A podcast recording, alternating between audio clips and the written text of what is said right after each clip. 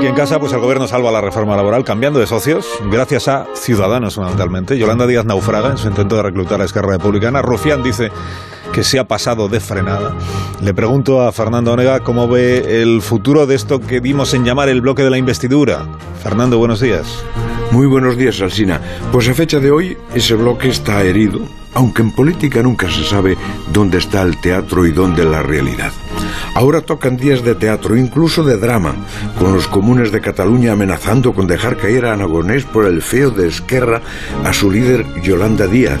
Y tenemos a Rufián indignado porque Yolanda le puenteó.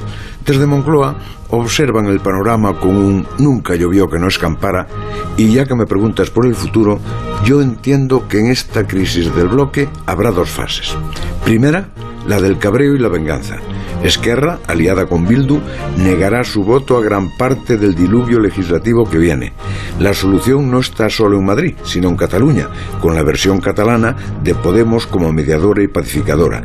Y hay un riesgo previsible, que Esquerra sienta, como Puyol en su tiempo, la necesidad electoral de romper para recuperar virginidad. La segunda fase dentro de dos años, tras las elecciones. Si Sánchez necesita a Esquerra y a los demás para hacer mayoría, los tendrá.